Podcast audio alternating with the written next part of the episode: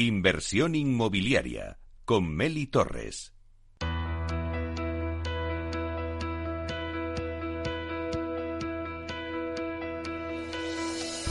Aula de Innovación. En nuestra sección de Aula de Innovación queremos acercar cada jueves el sector inmobiliario a la innovación y para ello contamos con Vía Celere, empresa pionera y referente en este campo, con 14 certificados de I+D y más de 45 innovaciones en sus más de 11 años.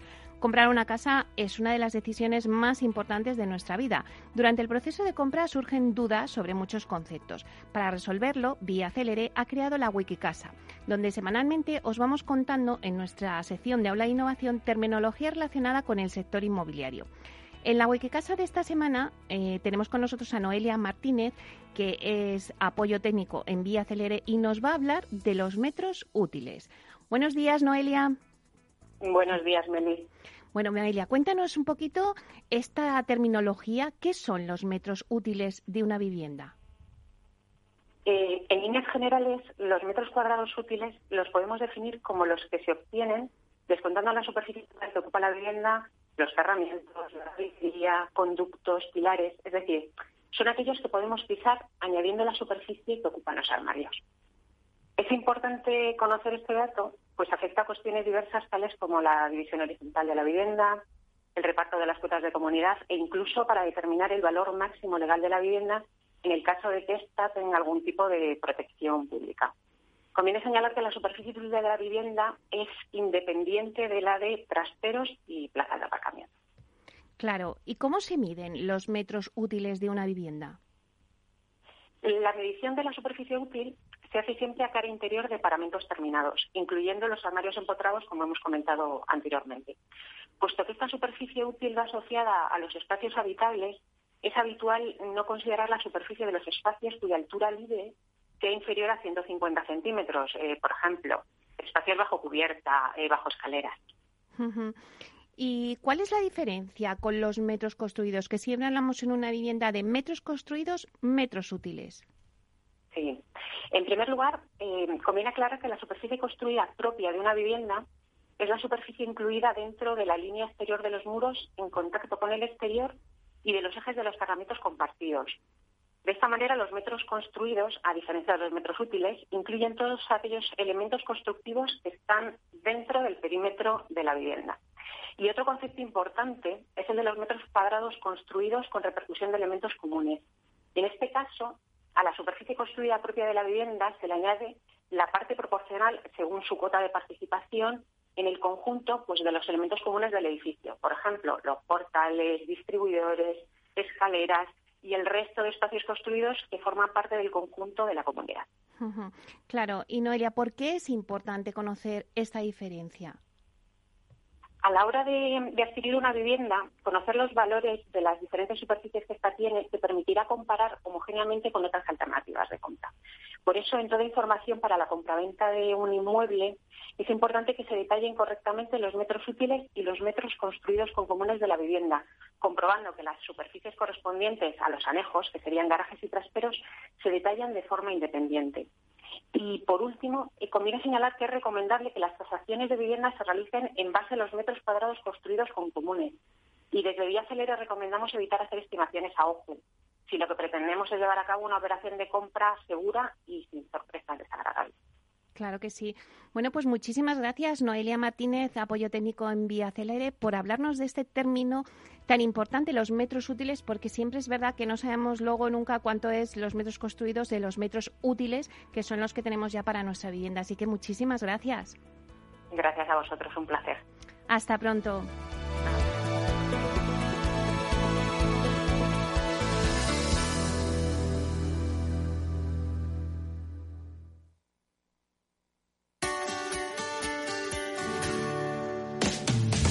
Humanos en la Oficina, el programa más divertido y de mayor influencia en el mundo de las organizaciones, con el presentador de mayor audiencia en el mundo del capital humano y speaker internacional Miguel Ángel Pérez Laguna. Todos los viernes a la una de la tarde en Capital Radio.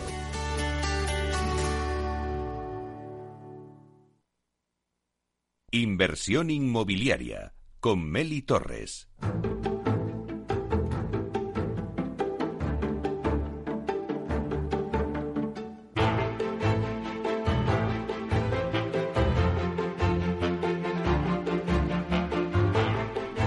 Pues vamos ahora con la entrevista de la semana y vamos a hablar de subastas. El portal de subastas electrónicas del Consejo General de Procuradores de España que os cuento mm, un poco cuál es la, la, página web, es www.subastasprocuradores.com. Bueno, pues es una plataforma electrónica creada en el año 2016 que ha obtenido incluso el premio a la calidad de la justicia en el mismo año. Con esta plataforma electrónica se pretende dar virtualidad práctica a la labor de cooperación con la Administración de Justicia que la Ley de Enjuiciamiento Civil, el Estatuto General de Procuradores y otra serie de normas otorgan a los procuradores a través de la gestión de subastas con entidad especializada en todo tipo de procedimientos judiciales.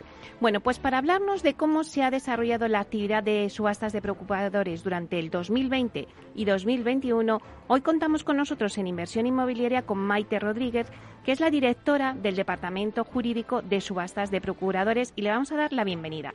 Buenos días, Maite. Hola, buenos días, Meli. Buenos días a todos. Muchísimas gracias por invitarme.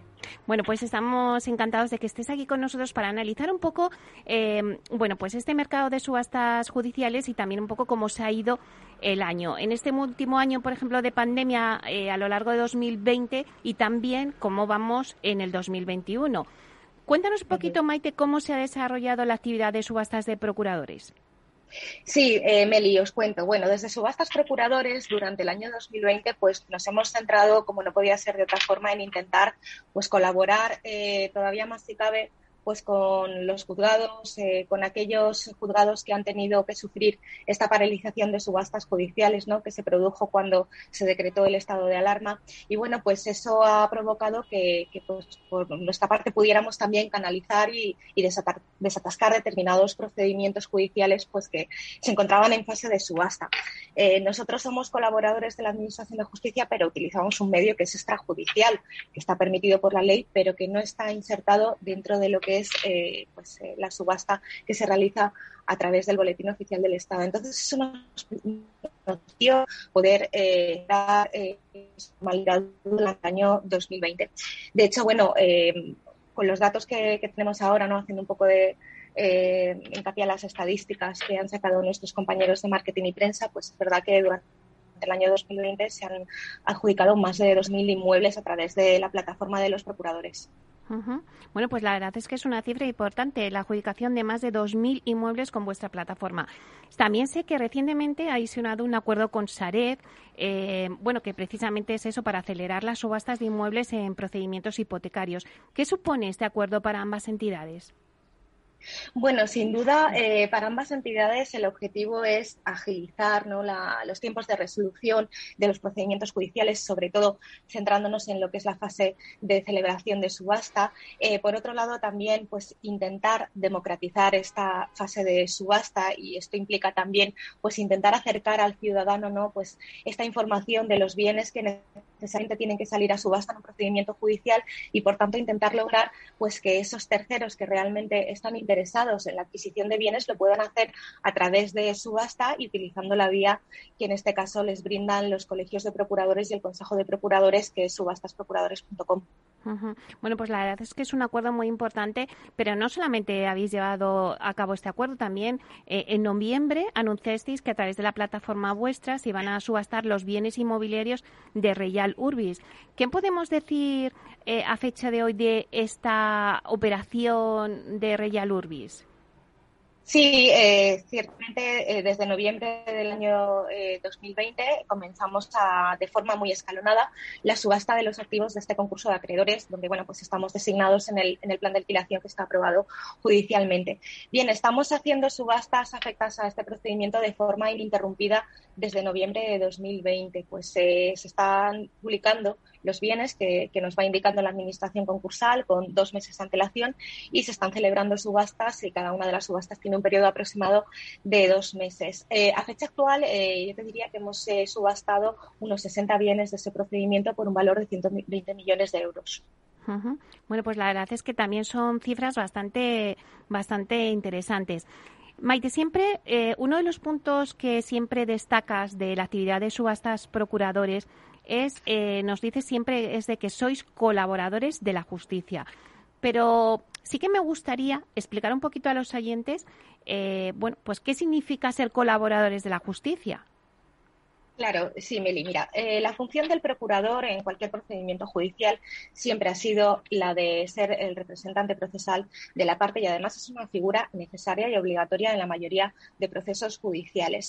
Además, tienen eh, encomendada una labor importantísima que, como ya te he comentado, eh, pues está desarrollando de una manera bastante, bastante exhaustiva desde, desde el año 2016, en concreto en 2020, pues ya, ya hemos visto las cifras, ¿no?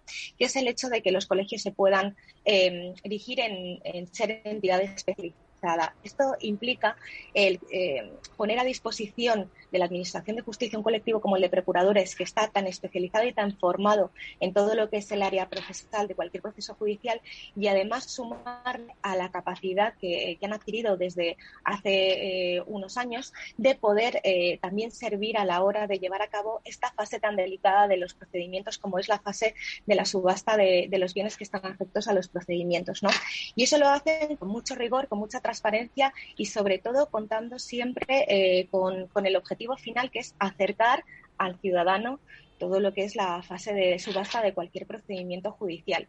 Entonces, bueno, pues eh, yo creo que es importante que se identifique también por parte del ciudadano la labor de, los procuradores y de los colegios de procuradores en esta fase de subasta y que sepan que, bueno, pues que pueden acceder a esta plataforma subastasprocuradores.com para poder eh, tener una mm, visión mucho más amplia y con una información mucho más exhaustiva eh, de todo lo que una subasta de un bien afecta a un proceso judicial conlleva.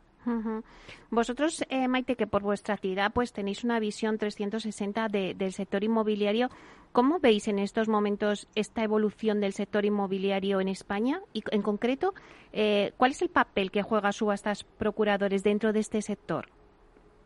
Bien, yo lo que diría, desde luego, todas las subastas eh, que se nos están encomendando eh, recientemente, eh, pues reciben muchísimas visitas al portal. hay muchos usuarios que, que, se registran, que efectúan el depósito. Es decir, que sí que estamos notando que hay un interés por la ciudadanía en participar en este tipo de procesos, con lo que yo te diría que es en el ámbito de las subastas que nosotros manejamos, hay un interés muy creciente, ¿no? Solo pues en lo que llevamos eh, de año pues hemos recibido más de un millón y medio de, visitas al portal. El año pasado recibimos dos millones doscientas mil visitas, es decir, que eso se traduce también pues en, un incremento del interés por, los bienes que, tenemos en subasta. Entonces yo creo que eso extrapolándolo al mercado inmobiliario sin duda eh, hace que, tengamos una visión de interés por adquirir propiedades en este momento.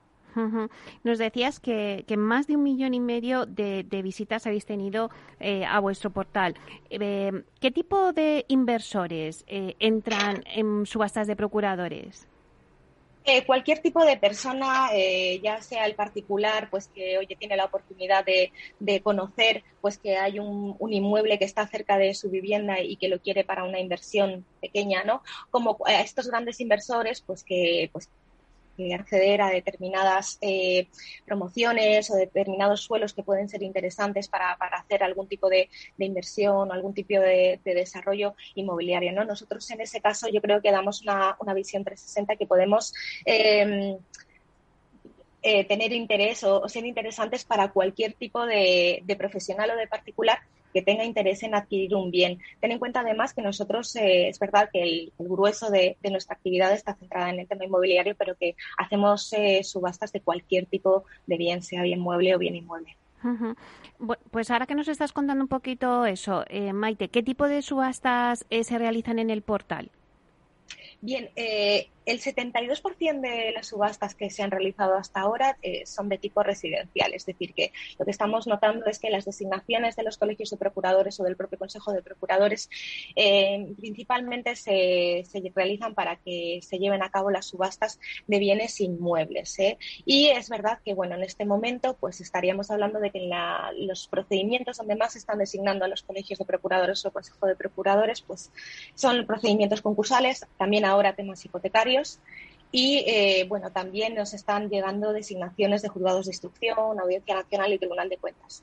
Pero principalmente, desde luego, como tipología de, bienes, eh, el 72% es de tipo residencial. Y Maite, em, cualquier persona eh, puede acceder al portal. la tecnología en esto ha influido mucho porque se trata de, de una subasta online. Sí, Correcto, sí. Cualquier persona, solo por el hecho de entrar en www.subastasprocuradores.com, puede bucear por la web. Es una web muy sencilla, muy intuitiva. Eh, puede ver eh, todas las subastas que hay activas en, este momento, toda la información que tenemos disponible de cada uno de los bienes. Incluso cuando eh, tenemos la oportunidad de acceder al inmueble, pues también organizamos jornadas de puertas abiertas, porque también es importante pues, que estos usuarios que estén interesados en, en cualquier inmueble que tengan hemos publicado en el portal, si tenemos la oportunidad, puedan ir a verlo, puedan visitarlo, incluso cuando piden financiación para poder eh, llevar a cabo esta operación y adquirir cualquier inmueble, también es importante que tengan acceso a él antes y, después de la subasta, hasta el momento en el que se produce la efectiva adjudicación. Por tanto, yo creo que merece la pena que las personas que nos están oyendo echen un vistazo, eh, que buceen por subastasprocuradores.com y que además que bueno, que si tienen cualquier interés en, algún tipo de bien concreto, también nos pueden eh, escribir a info.subastasprocuradores.com y bueno, nosotros ahí les eh, asesoraremos y les daremos la información que necesiten. Y sí que me gustaría que nos dijeras si tenéis algún tipo de soporte o asesoramiento, em, porque bueno, no todo el mundo que entra tiene ese manejo con la tecnología y para aquellos que son menos expertos en esta materia, ¿dais algún soporte en subastas de procuradores? Sí, nosotros damos un soporte eh, desde a la profesional que, nos quiere confiar eh, la subasta del bien, del procedimiento que, que tutela como letrado, como procurador o como como administrador concursal o como acreedor, hasta también a los usuarios, por supuesto, que tienen interés. ¿no? Nosotros, a través de nuestro departamento de información eh, y nuestro departamento de acción al usuario, pues intentamos prestar ese servicio, intentamos acompañar al usuario en todo el procedimiento, desde que se efectúa el registro hasta que se efectúa la, correspondiente adjudicación y nos interesamos por, el buen fin del, del, procedimiento y del proceso hasta que el bien está efectivamente inscrito a nombre de, este tercero que ha pujado, ¿no? Bueno, ahora nos has comentado antes, eh, Maite, algunos ejemplos, vuestro acuerdo con Sareb, donde vais a, poder subastar pues activos que tiene Sareb. Nos has estado comentando también, eh, bueno, pues las adjudicaciones de todo el proceso de, de Real Urbis, ¿no? De esta empresa en concurso, de la que cayó en concurso de acreedores y que también eh, lo estáis sacando a subasta algunos de sus inmuebles. Pero claro, em, alguien que nos esté escuchando y que quiera acceder a todos estos inmuebles dice, bueno, ¿qué garantías jurídicas ofrece vuestro portal y cómo es el proceso de subasta?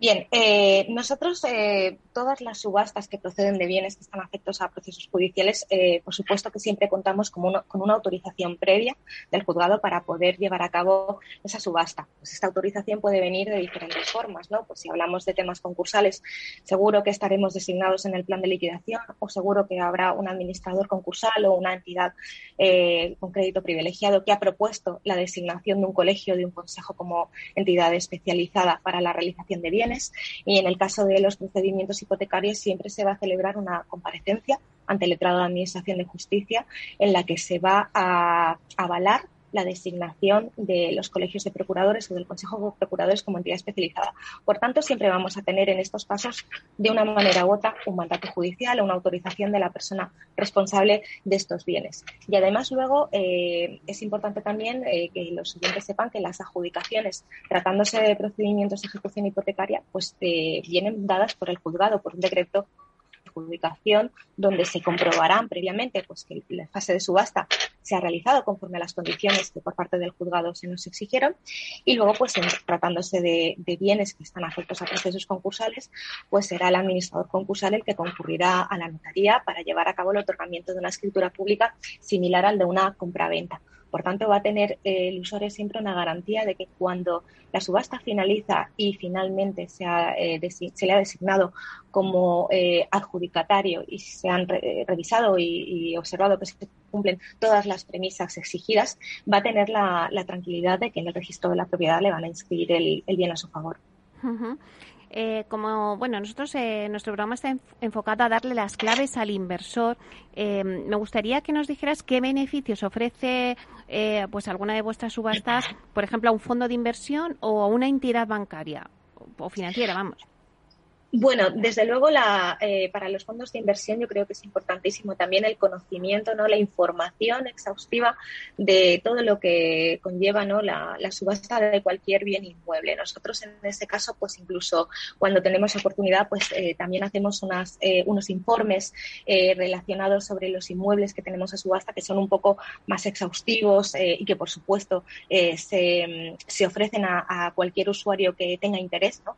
por, por pujar por ese bien. Y luego, por otro lado, también respecto de las entidades financieras que tengan interés también en, poder utilizar la plataforma de los procuradores, pues hacemos un, asesoramiento muy importante, que es un asesoramiento previo a lo que es la, publicación de la subasta, donde les orientamos sobre unas eh, bases de subasta concretas eh, relacionadas o afectadas a cada procedimiento concreto son las óptimas para que la subasta se celebre de una forma satisfactoria y sobre todo para que en esas bases de subasta contemple cualquier circunstancia que, pudiera, que pudiera ocurrir durante la fase de subasta o durante un momento posterior hasta que se produce la adjudicación.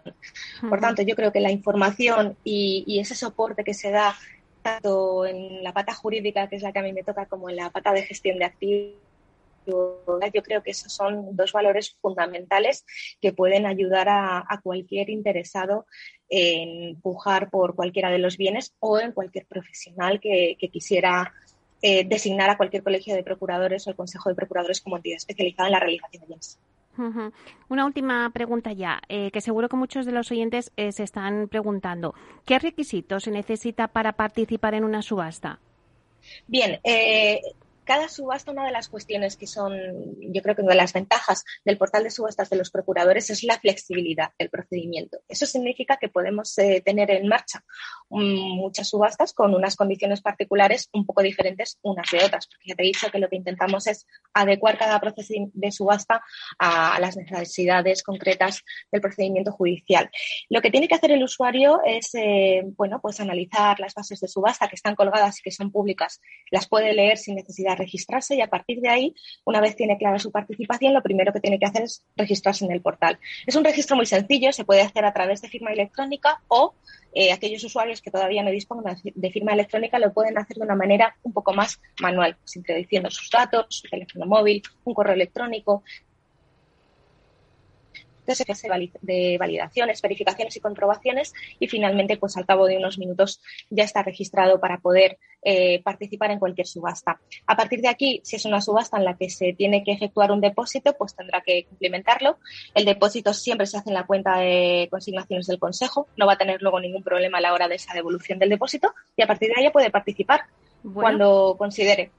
Pues la verdad es que es súper sencillo y bueno, nos ha encantado tener esta charla contigo para saber más sobre subastas de procuradores. Eh, os deseo muchísima suerte, aunque os va fenomenal, así que muchísimas gracias por estar aquí. Maite Rodríguez, directora del Departamento Jurídico de Subastas de Procuradores. Muchísimas gracias. Gracias a ti, Meli. Un abrazo a todos. Un saludo. Hasta pronto.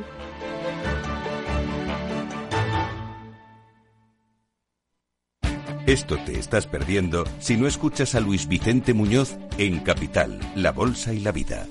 Xavier Ferraz, profesor de ESADE. Europa no lo ha hecho y el problema ahora lo tenemos aquí, ¿eh? porque Europa en este momento no es autónoma en semiconductores. Eso quiere decir que si no nos venden, nos vamos directamente al paleolítico, ¿eh? sin ser alarmistas. No te confundas. Capital, La Bolsa y la Vida con Luis Vicente Muñoz, el original. Capital Radio Madrid 105.7. Esto te estás perdiendo si no escuchas a Rocío Arbiza en Mercado Abierto. Ismael Clemente, consejero delegado de Merlin Properties. Creemos que será un año más o menos que repetirá los números de 2020, millón arriba, millón abajo, porque aunque tendremos un poquito de más desempeño, tendremos mejores resultados en centros, perderemos un poquito de ingreso en oficinas como consecuencia de la caída de la ocupación. Y una cosa con la otra debería más o menos compensarse. Será un año bastante parecido a lo que hicimos en 2020. Mercado Abierto con Rocío Arbiza.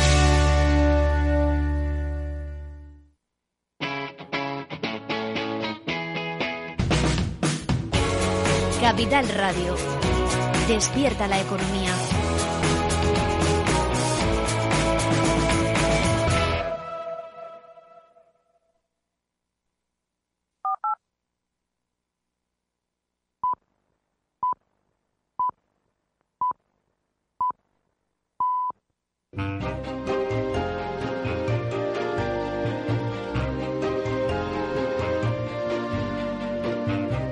Inversión inmobiliaria con Meli Torres.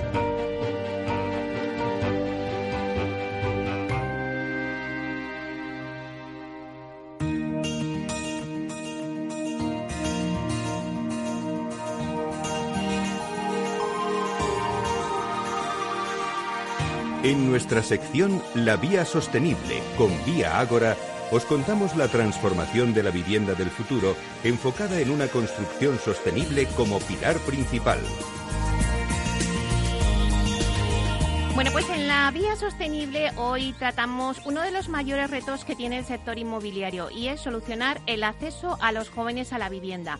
Apenas uno de cada diez jóvenes puede comprar o alquilar vivienda solo.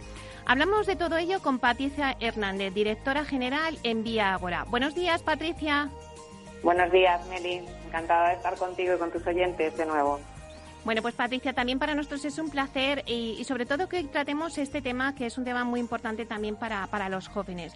Patricia, ¿cuál es el motivo por el que los jóvenes no pueden acceder a una vivienda bien en compra o en alquiler? Bueno, Meli, pues yo creo que dabas ya un dato preocupante, ¿no? Solo uno de cada diez eh, jóvenes puede comprar o alquilar vivienda solo. Lo podemos ampliar con otros, eh, ya que tenemos una de las tasas de emancipación más bajas de Europa. Y además ahora recientemente los datos han incluso empeorado. Estamos en el peor dato desde 2001. Y, a lo mejor no nos extraña, muchas veces incluso hasta llegamos a decir que es que los jóvenes pues que están a gusto viviendo con los padres y que están cómodos, pero la verdad es que sabemos que esto no es verdad, que, tenemos un problema.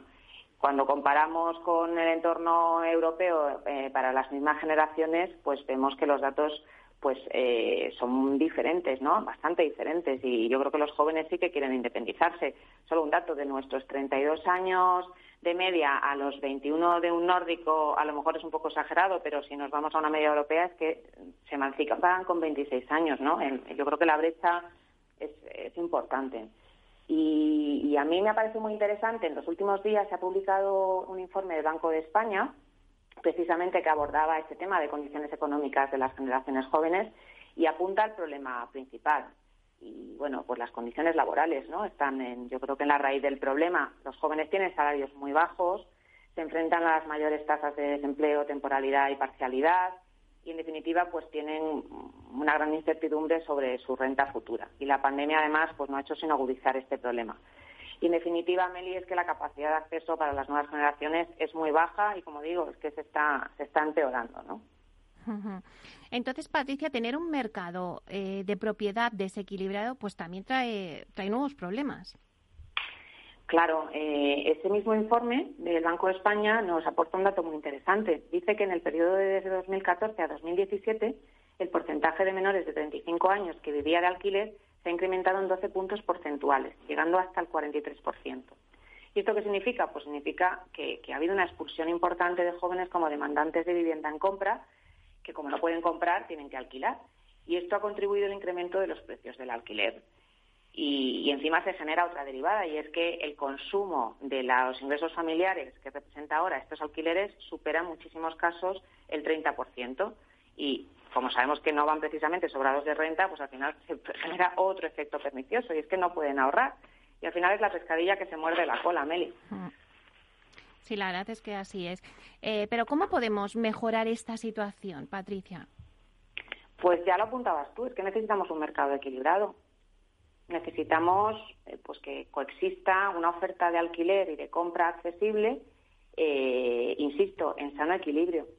Y cuando digo esto, lo digo porque yo creo que muchas veces escuchamos un mensaje que para mí es eh, perjudicial, ¿no? Cuando empezamos a decir que es que en España, pues que tenemos unas tasas de, eh, propiedad de vivienda muy altas y que debemos de confluir a los niveles de nuestro entorno con eh, porcentajes aún mayores de alquiler, pues es un comentario que además no es neutral, sino que de alguna manera encierra cierta crítica. Y, y, en mi opinión, yo creo que no solo es muy legítimo que las familias aspiren a adquirir su vivienda en propiedad, sino que es que además creo que desde un punto de vista social es deseable porque nos genera unos beneficios de alto impacto. Pensemos sobre todo en uno de los grandes problemas de nuestras sociedades, que son los problemas demográficos que tenemos. Mm. Al final estamos hablando de tener hijos y de, y de los ahorros para la jubilación, porque yo me pregunto, estos jóvenes que hoy no tienen casa, como no lo remediemos, pues es que se van a convertir en pensionistas con pensiones mínimas, sin ahorro alguno y encima pagando alquileres que, como digo, no son bajos. Sí. Y si vamos a las soluciones, ¿qué soluciones se podrían dar? Pues te puedo apuntar algunas. Eh, así a corto plazo, por ejemplo, pues mejorar la financiación. Muchos de estos jóvenes sí que realmente tienen capacidad de pago de, la hipoteca, pero no, lo que no tienen es ahorro, ¿no? Hmm. Y se habla muchas veces, pues, esa diferencia entre el 80% que habitualmente se financia con hipoteca hasta el, total del precio, pues eh, no tienen ese ahorro, ¿no? Y entonces, bueno, yo creo que la buena noticia es que esto ya las administraciones públicas y las entidades financieras lo han identificado. Y, por ejemplo, oye, pues, eh, por ejemplo, hace poco, ¿no? El Banco Santander ha anunciado su hipoteca joven para vivienda, para primera vivienda, extendiendo hasta el 95% la hipoteca con aportación de otras garantías. Yo creo que estas iniciativas, que no es exclusiva del Banco Santander, pero es el que más difusión le ha dado, pues son súper interesantes. Luego también la fiscalidad. Eh, yo creo que, por ejemplo, eh, hablamos de ese 20% hasta completar el precio, que nos falta del ahorro, pero se nos olvida muchas veces que hay entre un 11 y un 13% adicional que son impuestos. Entonces, mm, sería muy descabellado mm, intentar eh, abordar una reforma de manera que los tipos de IVA y de AJD para la primera vivienda de jóvenes fueran similares a los de la vivienda protegida. Yo creo que no. Y luego otras veces eh, para la vivienda en alquiler. Es que aquí quizá no se trata tanto de incentivar fiscalmente, sino de no desincentivar. Es que mm la fiscalidad de la promoción de viviendas para alquiler es que está claramente desincentivada con tipos de IVA al 21% que muchas veces eh, acaban representando un coste, si no en su totalidad, en gran parte, ¿no? Y yo por último apuntaría que siempre es un factor también importante y que no hay que restarle importancia, pues la agilización de simplificación de los procesos burocráticos, que ya muchos ayuntamientos y comunidades creo que están dando pasos positivos en, esta línea y que estoy segura y espero que la digitalización al final, oye, pues contribuya a todavía avanzar más en esto, ¿no? Eh, la verdad es que estas soluciones eh, son las principales que nos has marcado Patricia, y por ejemplo en Madrid ya se están dando algunos pasos. Eh, Díaz Ayuso anunció el programa Primera Vivienda con ayudas a jóvenes que quieren comprar una casa. Luego también está el Plan Vive para el alquiler, que bueno, pues la verdad es que ha marcado un hito en Madrid con este plan del alquiler. Eh, ¿Crees que hay que seguir por esta línea con una colaboración público-privada? Pues eh, muy interesante, Meli. Sí, empezando por el final, yo de la colaboración público-privada pues creo que es absolutamente necesario seguir lanzando estos programas porque al final vienen a incrementar la oferta de vivienda en alquiler y reequilibrar, como hablábamos, ese mercado, ¿no? creo que esto es fundamental. O sea, si no eh, mejoramos eh, la oferta disponible, pues eh, el problema realmente pues no se va a solucionar. Y, otro tema interesantísimo que, que abordas, el tema de los avales. Efectivamente, la Comunidad de Madrid ha anunciado la tramitación del Plan Primera Vivienda, 12 millones de euros para avalar al menos unas 5.000 hipotecas, han, marcado, ¿no? De madrileños hasta 35 años. Pero es que Murcia ya ha tomado la delantera con estos programas, ya está avalando a través del Instituto de Crédito y Finanzas de la región de Murcia. Y, sé que hay más comunidades eh, estudiando y trabajando en propuestas similares. Y si nos vamos a qué están haciendo otros países, ¿qué, ¿qué medidas están tomando otros países para solucionar el acceso a los jóvenes a la vivienda? Pues eh, creo que es muy conocido el caso del Help to Buy del Reino Unido, que bueno, va en esta línea, ayudas para la compra a gente joven, financiando hasta el 95%, y en este caso, pues lo interesante es que estas garantías se descansan en un aval prestado por el Estado. Y, pero no es el único, ¿eh? En Francia también existen programas parecidos para facilitar el acceso a vivienda y se financian porcentajes similares, incluso me parece que hasta financian el IVA. En este caso me parece que es diferente porque en Francia la, financiación de viviendas eh, no se hace con garantía hipotecaria, sino se hace a través de seguro, pero es, una alternativa más y, como digo, que funciona y que, y que está dando resultados. Bueno, y ya para terminar, Patricia, desde Vía Agora, ¿qué medidas estáis tomando? Pues eh, en lo que respecta a Vía Agora, Meli, nosotros pues buscamos siempre estar donde existe demanda de primera vivienda. Y, y, en esta línea nosotros siempre ponemos el foco en suelos pues, que estén en periferias de núcleos urbanos, zonas bien localizadas, apostamos de forma especial por nuevos barrios y ubicaciones con producto que esté bien comunicado y que sea asequible. que al final entiendo que son los que van a tener mayor accesibilidad para esta demanda joven de la que estamos hablando hoy. Una demanda que, oye, que hace un esfuerzo para que su vivienda y que no se conforma con una vivienda de mala calidad, sino que quiere una vivienda pues, de calidad, sostenible, con espacios comunes sobresalientes. Y aquí eh, tengo que hablar de los dos proyectos que tenemos ahora mismo en carga, que ambos con licencia de obras y financiación aprobada. Uno en Vallecas, eh, muy interesante, porque además eh, aquí tenemos eh, mucho producto por debajo de 200.000 euros. Y también en Valdebebas, que también es un barrio nuevo, ¿no? Con, pues, muy interesante para la gente joven. Y bueno, pues estaremos encantados de venir a contarte a ti y a tus oyentes de Capital Radio, pues cuando lancemos su comercialización este verano. Pues nada, Patricia, eh, lo esperamos ansiosos que nos cuentéis esos dos proyectos. Así que muchísimas gracias por estar aquí en la Vía Sostenible y por tratarnos este tema de hoy tan interesante del acceso a los jóvenes a la vivienda. Muchas gracias. Muchas gracias a ti, Meli. Un abrazo. Hasta pronto.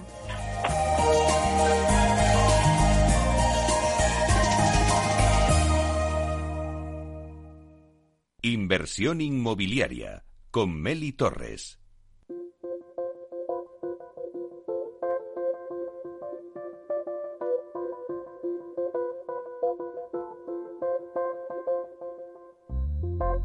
Inversión inmobiliaria y PropTech con Urbanitae, un espacio donde descubriremos las nuevas claves financieras que están cambiando el sector inmobiliario gracias a la transformación digital.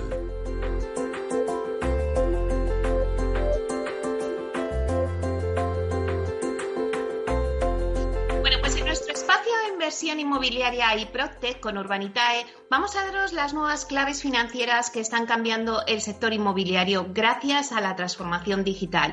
¿Y quién mejor para contarnos qué se cuece en este sector que Diego Bestar, consejero delegado y fundador de Urbanitae? Buenos días, Diego. Buenos días, Meli. Un placer estar aquí, como siempre. Bueno, pues empezamos julio y hoy eh, vamos a hablar de las últimas novedades de Urbanita y que siempre tenéis un montón de noticias. Ya nos lo adelantaste, Diego, en alguna ocasión eh, el tema de prefunding, pero bueno, hoy vamos a hablar más de lleno. Eh, habéis llevado a cabo un proyecto con sistema de prefunding y sois pioneros en este, en este concepto. ¿En qué consiste exactamente? Pues sí, hemos comprado un, un, sistema nuevo de impresión. La verdad es que siempre contamos las primicias en tu programa, o sea que encantado de, ahondar un poco más en, lo que sí desvelamos hace ya unas semanas.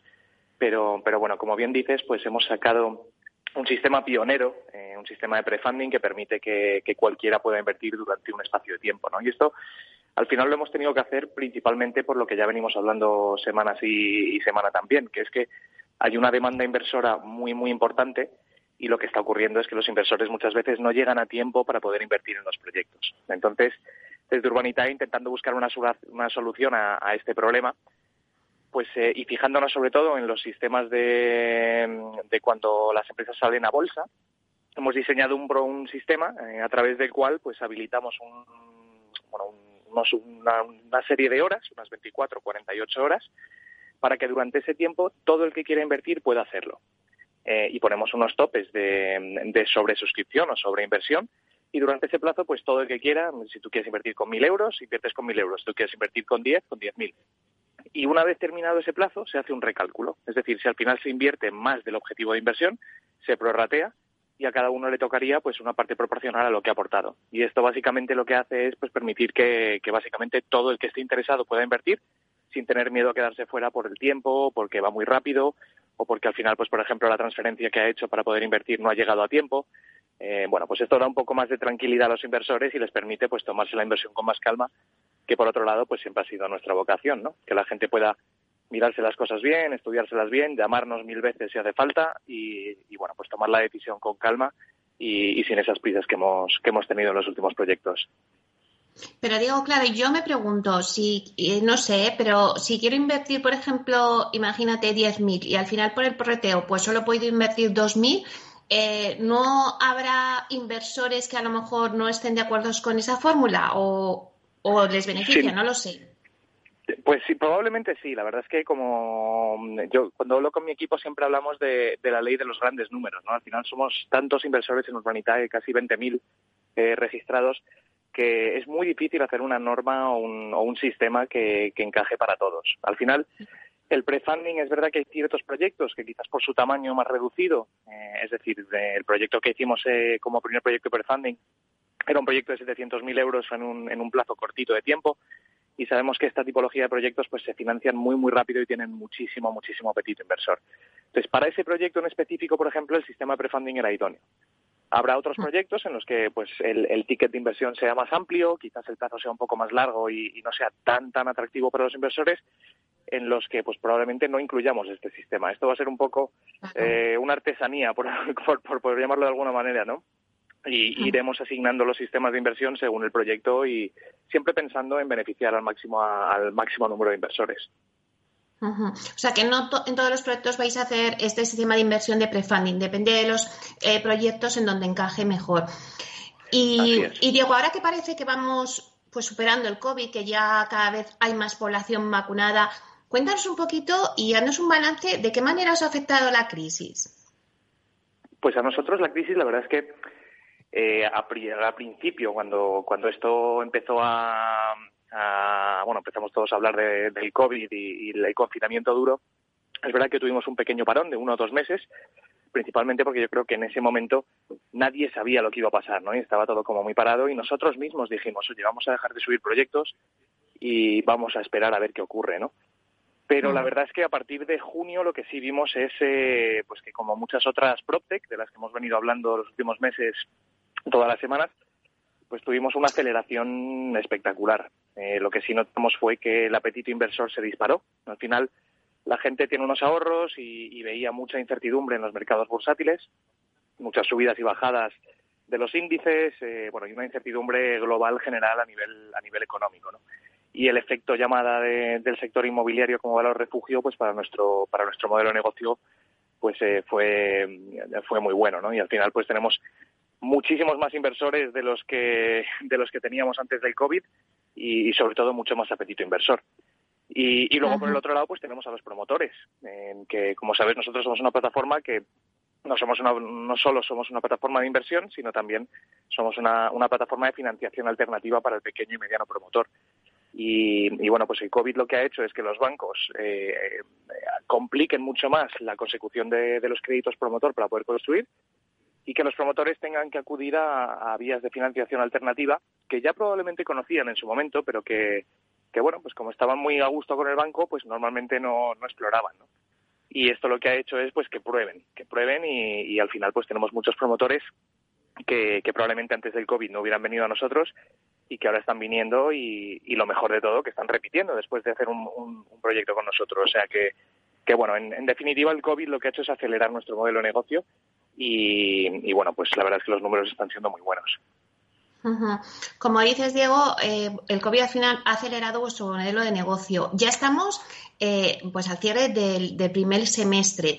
Eh, si hacemos números, mm, aquí en, inversión inmobiliaria te hemos contado muchos proyectos que habéis puesto en marcha este año, pero me gustaría que hiciéramos números y que me dijeras, pues, qué balance hacéis de estos seis meses en Urbanita en 2021 y cuántos proyectos habéis subido a la plataforma. Pues mira, los primeros eh, seis meses del año han sido espectaculares. Han sido, para que nos hagamos una idea, en los primeros dos meses del año, perdón, los primeros tres ya habíamos hecho tanta producción como en todo el año anterior sea que ha habido una aceleración, ha habido una aceleración tremenda, ¿no? En la primera, el primer semestre del año hemos cerrado 13 proyectos y casi 13 millones de euros en total. O sea que ya el tamaño medio de inversión ya va, va subiendo paulatinamente y en el, en el segundo semestre del año probablemente se duplique o triplique, porque ya estamos haciendo proyectos mucho más grandes, ¿no? Eh, y bueno, pues sí, en estos seis meses de, de 2021 hemos hecho más producción que en el 2019 y en el 2020 juntos. Por otro lado, también de cara al resto del mercado y al resto del sector, pues nos hemos convertido en la plataforma líder de, crowdfunding. Eh, en Urbanitae pues estamos haciendo pues prácticamente el doble o el triple de producción mensual eh, sumada de todos nuestros competidores y todas las plataformas. O sea que, bueno, estamos la verdad es que muy contentos y trabajando muy duro para seguir así y, trabajando muy duro para, para seguir trayendo buenos proyectos de inversión, que al final es lo que, lo que importa. ¿Cuántos proyectos habéis subido? Pues este año hemos cerrado 13 proyectos, 13 proyectos ya en, los primeros seis meses y para la segunda mitad del año probablemente haremos quizás el doble. O sea, estamos buscando hacer unos tres proyectos al mes, más o menos. Bueno, la verdad es que son cifras que están fenomenal y después del año del COVID, fíjate cómo os va el 2021, pero todavía queda año. ¿Y cómo os planteáis el segundo semestre? ¿Qué perspectivas tenéis en cuanto a volumen de financiación previsto? Pues el segundo semestre la verdad es que pinta incluso mejor que el primero. Eh, estamos viendo el, apetito inversor se mantiene, e incluso se, aumenta. Estamos viendo mucho apetito inversor también de, inversores un poco más grandes, lo que nosotros denominamos high net worth, que, también están viendo en el inmobiliario y, en el crowdfunding específicamente pues una, oportunidad de inversión muy buena ¿no? para dar estabilidad a, sus carteras de inversión. Y, bueno, las perspectivas para, la segunda mitad del año es eh, pues prácticamente triplicar la producción de, la primera mitad. Y, como te comentaba, pues empezar a hacer proyectos incluso más grandes aún. ¿no? Ya estamos viendo proyectos de 3, 4 millones de euros, eh, que, que, bueno, pues la verdad es que traen cada vez más cerca la visión que teníamos en un principio en Urbanitae de, de traer grandes oportunidades de inversión al pequeño inversor. Y bueno, estamos ya prácticamente ahí.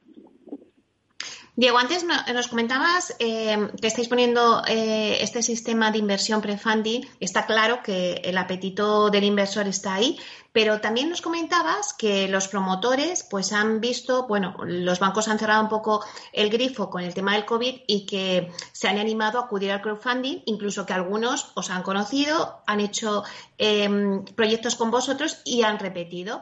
Claro, vamos a contar un poco a los oyentes qué ventajas les aporta al promotor, en este caso, hemos hablado del inversor, ahora del promotor, qué ventajas les aporta em, el crowdfunding a los promotores.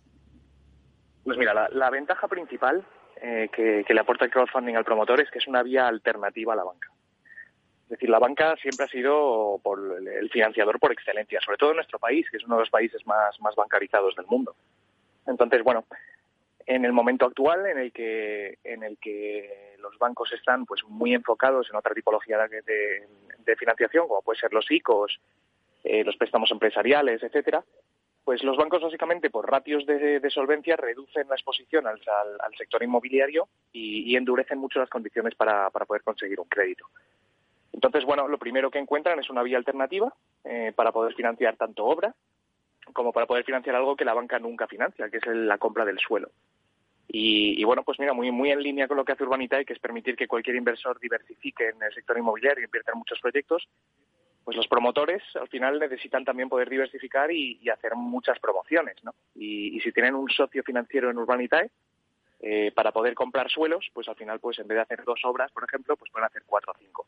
Entonces, bueno, yo, yo diría que el segundo punto más importante es que Urbanitae les acompaña en la compra de, los suelos, ¿no? Y esto pues es difícil encontrarlo en el, mercado.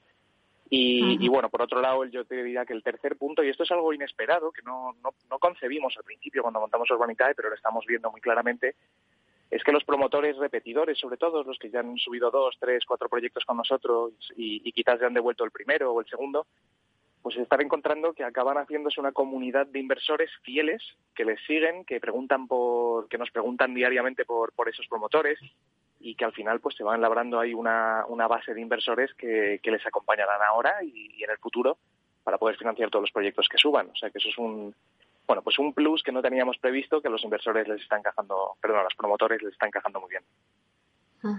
Bueno, pues la verdad es que, eh, bueno, pues desearte suerte para este segundo semestre, ya creo que, que, lo tenéis porque habéis hecho muy buen año el primer semestre del año, así que, Diego, con este nuevo sistema de pre-funding, pues nada, os deseamos muchísima suerte. Muchísimas gracias, Meli, un placer estar aquí. Te esperamos la semana que viene, Diego.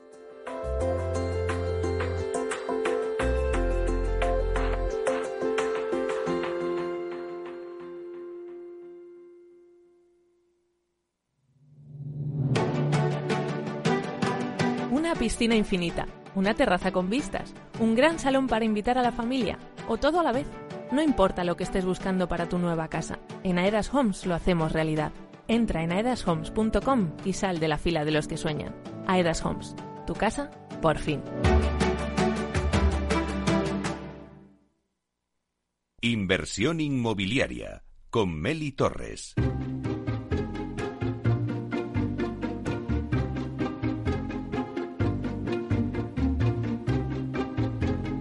Bueno, pues acabamos de escuchar las noticias PropTech que nos traía eh, Diego Bestar de Urbanitae y ahora vamos a tener el informativo a las 12 y después del informativo tenemos nuestro debate. El debate de 12 a 1, pues vamos a centrarlo hoy en la mayor operación urbanística residencial de España. Lo vamos a centrar en Valdecarros. Valdecarros, que será uno de los nuevos barrios al sureste de Madrid y que ya tiene el visto bueno para iniciarse el proyecto al firmar con el Ayuntamiento de la capital el convenio que permite arrancar este nuevo residencial. El desarrollo prevé construir 51.656 viviendas en dos décadas. Se dice pronto, pero son muchas viviendas, lo que supone incluso un volumen cinco veces mayor que la operación de Chamartín, la que llamamos Madrid Nuevo Norte. Bueno, pues para hablar de este gran proyecto contamos hoy con un debate de lujo, con personas eh, muy destacadas como Mariano Fuentes, concejal de urbanismo del Ayuntamiento de Madrid, con Cristina Reñones, que es responsable del desarrollo de suelo y gestión técnica en Sareb, con Luis Roca de Togores, que es presidente de la Junta de Compensación de Valdecarros, y con Sigfrido Herraez, que es decano del Colegio Oficial de Arquitectos de Madrid. Con ellos vamos a analizar pues todo este desarrollo de Valdecarros. Pues la verdad es que eh, hay que recordar al oyente que la historia de Valdecarros viene de lejos, concretamente de la estrategia del sureste diseñada en los años 90. Durante años ha estado bloqueada por cuestiones políticas, por la crisis económica tras la explosión de la burbuja de ladrillo y también, pues bueno, ha pasado por los tribunales. Junto a Valdecarros, este desarrollo del sureste pues incluye también el cañaveral que ya están edificando y que hay negocio inmobiliario, los berrocales, los cerros y aijones. En total, estos cinco nuevos barrios van a sumar más de 100.000 viviendas en Madrid. Bueno, pues en el caso de Valdecarros lo vamos a contar en el, en el debate. Eh, se va a llevar a cabo en ocho etapas. Y gracias al convenio que han firmado con el Ayuntamiento, la Junta de Compensación puede iniciar el proyecto ya de expropiación y de reparcelación que estará terminado para finales de 2022. Mientras tanto, la Junta licitará las obras de urbanización que podrían empezar en septiembre y durarán dos años y conllevará una inversión entre 180 y 200 millones. De esta forma, quedaros con esta cifra. En el 2023 se empezarán a levantar las casas. Así que todo esto en breve, en unos minutos después del informativo.